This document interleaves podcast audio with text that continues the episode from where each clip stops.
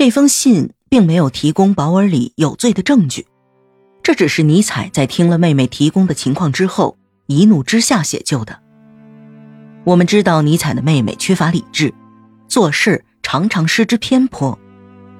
这封信见证了尼采感情的变化，同时又是事情被曲解后的证据。保尔里品行究竟怎样？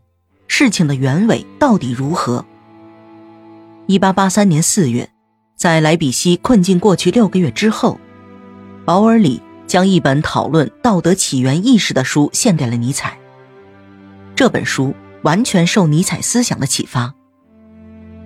尼采拒绝了这种公开的敬意，他给彼得加斯特写信说道：“我再不愿被和某些人相提并论。”一八八八年。从乔治·伯兰对斯写的一封信中，我们可以知道，当时保尔里和莎乐美小姐一起住在柏林。据他们自己说，他们两个的关系像兄妹一样。这时的时间是将近1883年，无疑那会儿莎乐美小姐在李的帮助下正在写她那本关于尼采的书。这本书理性而又高尚，我们更倾向于相信。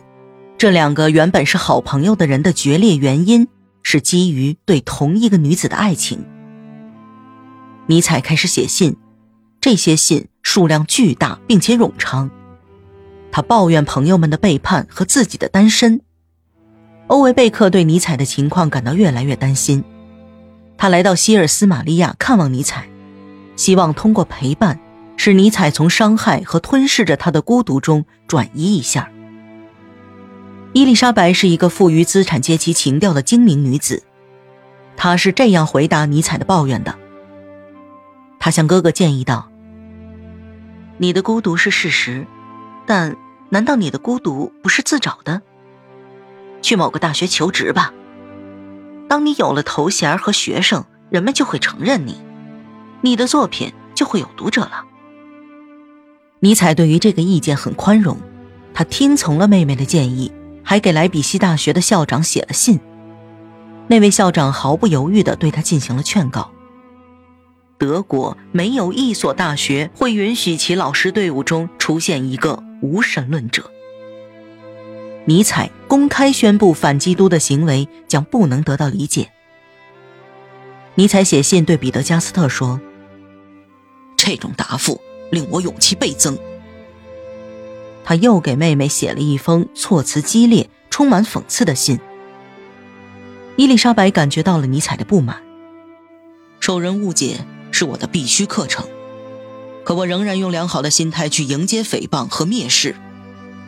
从去年夏天开始，我就知道我身边的人将是首先反对我的人，而且我非常清楚，我走的路是我自己的，因此。当我走在路上，感到我再也不能忍受孤独时，我就会因为自己的这种怯懦而感到一种难以言表的自我羞愧，因为我是在厌恶自己心中最崇高的东西。九月，尼采回到了瑙姆堡，打算在那里住几个星期。他对母亲和妹妹有着一种难以分析的复杂情感。他爱自己的家人，这不仅因为他们是他的亲人。还因为，他总是对记忆中的人物报以温柔忠诚，同时还极其敏感。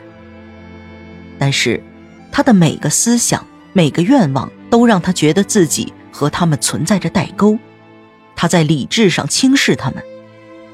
但是无论如何，瑙姆堡的那所老房子是这世界上唯一的，只要待上一小会儿就能感到生活的甜蜜的地方。此时，尼采的母亲和妹妹正在争执。伊丽莎白爱上了一个叫福斯特的德国民族主义者和反犹太主义者。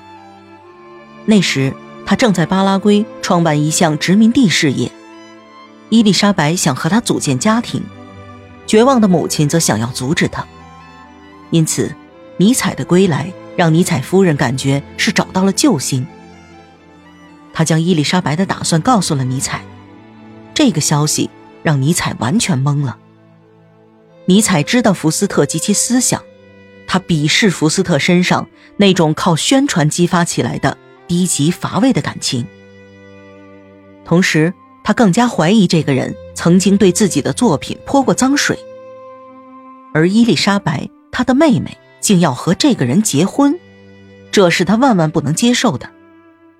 他恶狠狠地把妹妹教训了一通，但伊丽莎白毫不示弱，在言辞上顶撞他。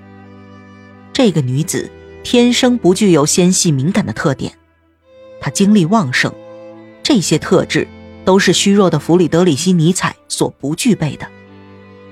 因此，他珍视妹妹身上那些他所缺乏的品质，但对整件事情却感到无能为力。